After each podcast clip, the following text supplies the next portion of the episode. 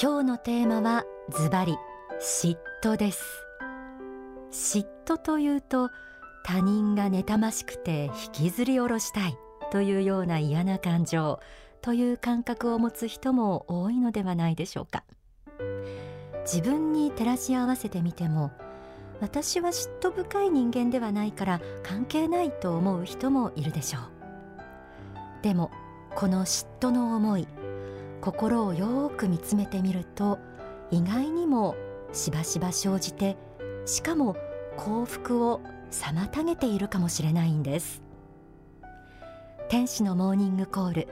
今日はストップ嫉妬心と題してお送りします。普段あまり嫉妬することはないという人も次のように問われたらどうでしょうか。書籍幸福への同票講義から朗読します。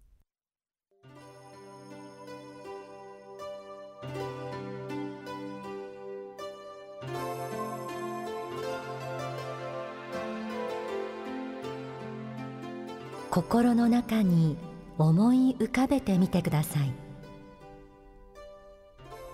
幸福な人の姿を見てそれに嫉妬心を起こさなかったか。あるいは容量のいい人だと思わなかったか。彼はたまたまタイミングが良かったのだ。自分より少し早かっただけだ。生まれが良かっただけだ。親が立派だっただけだ。などと思わなかった。自分のことを棚に上げて他人の成功にケチをつけるような心がなかったか。他人の成功を喜んであげてなおかつ全くとらわれない心でいられたか。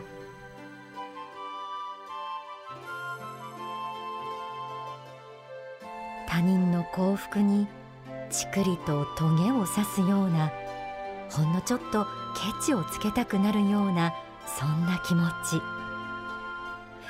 これが嫉妬と言われるものだということです。ドラマや小説で描かれるような激しい感情ではなくても日常の中で小さな嫉妬の目はあると言えるのではないでしょうか。こうした感情は程度の差こそあれ誰の心にもあるものです。でも実はそれが私たちを幸福から遠ざけてしまう大きな要因になっていると言います。書籍愛無限にはこうあります。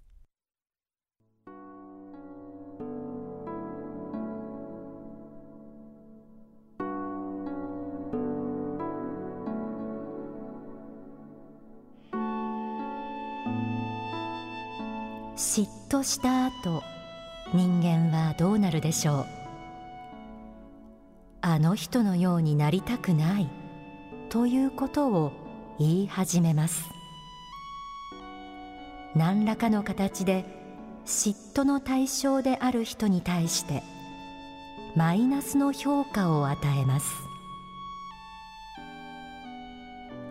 しかしあのようにはなりたくないあんな人は大したことがない。あんな人のことは何とも思っていない。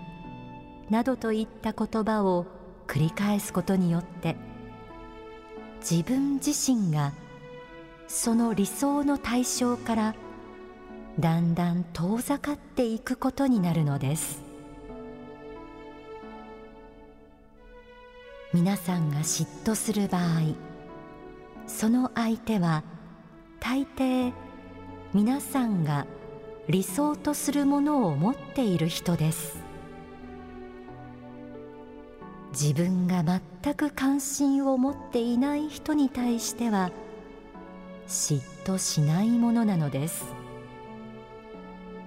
そのことを知って嫉妬の思いを切り替えなくてはなりません。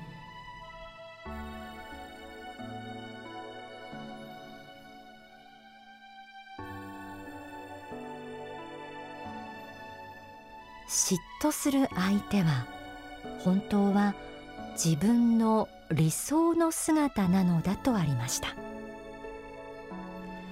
こう言われると受け入れがたいという人もあるでしょう。でも相手を妬ましいと思うのは自分がその分野に興味があるからであり相手の立ち位置に本当は自分が立っていたかった。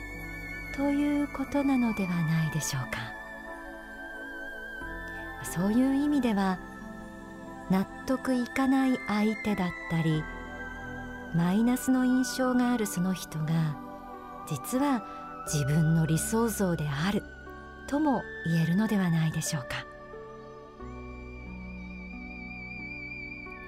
これは人生を成功させるための非常に大切な観の展開です。ぜひ理想へ近づいていこうという思いを強く持っていただきたいと思います。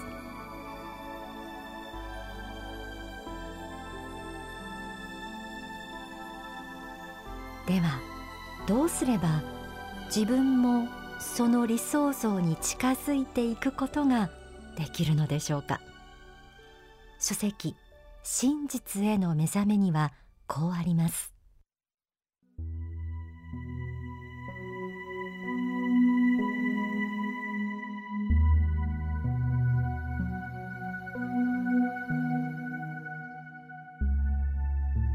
皆さんが心に感じる嫉妬が本当はこの人のようになりたいと思う人に対するものであることを素直に認めることができたならば嫉妬の心を抑えて逆に祝福の心を持っていただきたいのです。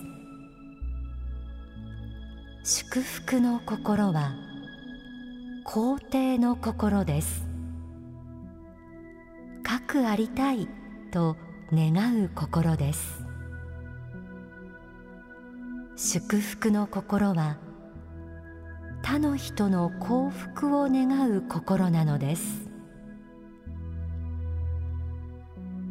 その心を持っていれば皆さんは自分が祝福している人の方向に向かって人生を歩んでいくようになるのです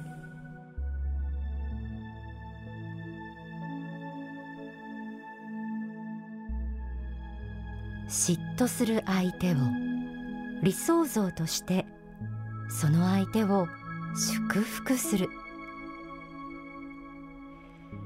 ハードルが高いよという声も聞こえてきそうですしなかなかすぐにはできないことかもしれません。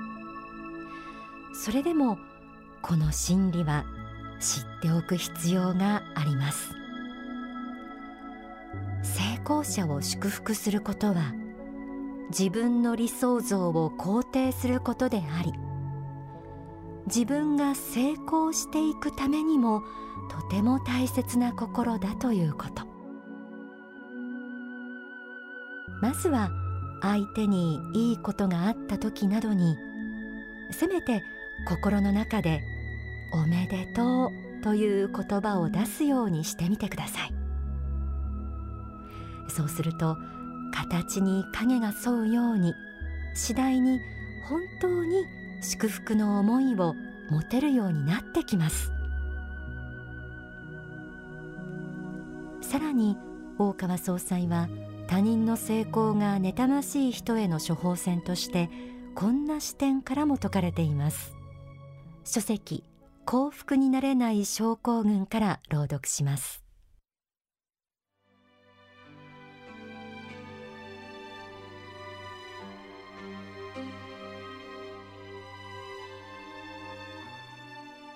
果たして自分はその妬ましく思う相手と同じ成功を手に入れる可能性があるか否かを考えることが必要です。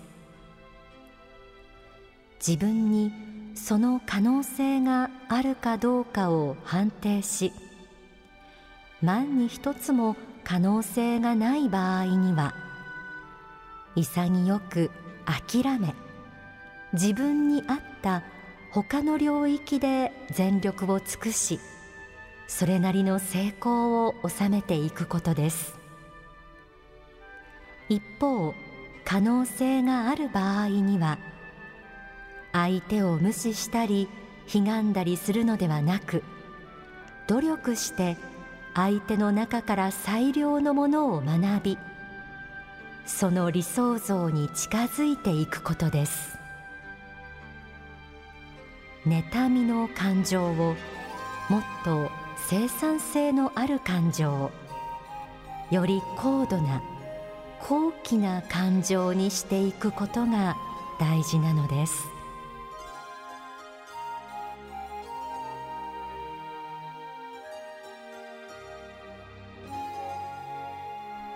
自分の中の妬ましいという思いに気づいたならその気持ちを認めて自分の中で冷静に分析してみるといいかもしれません。なぜ自分はその人が羨ましいのか？その人のどの部分に自分は嫉妬したのか？そして自分はそれを手にする可能性があるのかないのか？可能性のある部分についてはその理想に近づけるよう努力する。可能性のない部分については諦める。この感情の整理はとても大切です。自分の人生は自分しか生きることはできません。やはり最後は他人との比較ではなく自分なりの成功を目指すという態度が大事なのではないでしょうか。今日はストップ嫉妬心と題してお送りしています。では嫉妬心を人生を輝かせる方向に転化する大川隆法総裁の説法をお聞きください。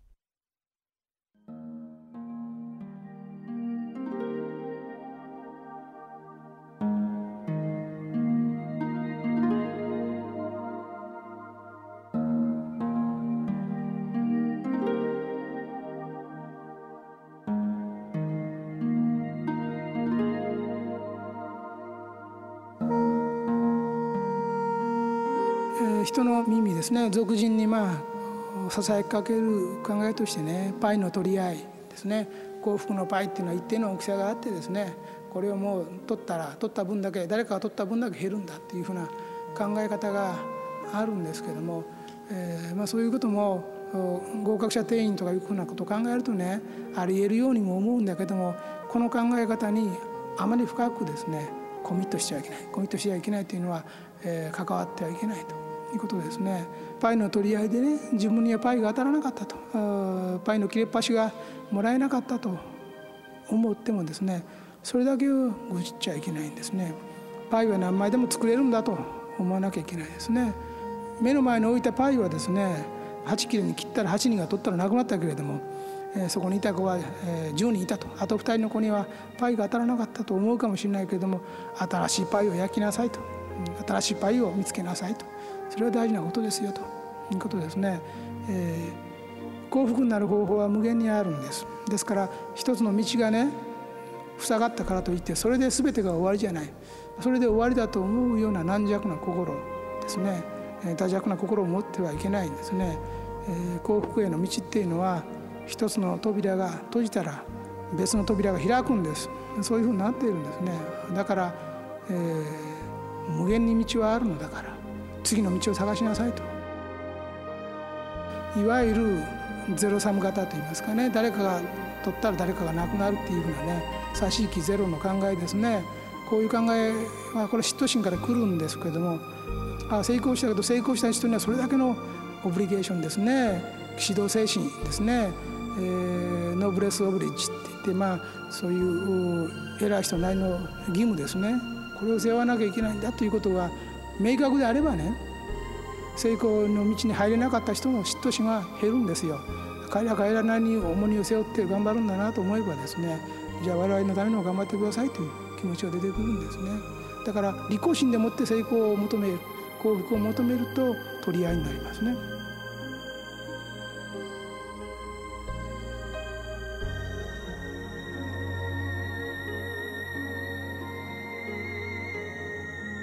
聞きいただいた説法は書籍奇跡の方に収められています。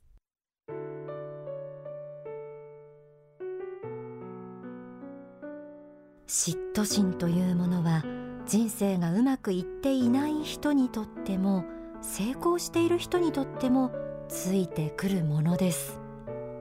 その都度心を見つめて祝福の思いを高めさらなる成功をつかんでいきたいものですね。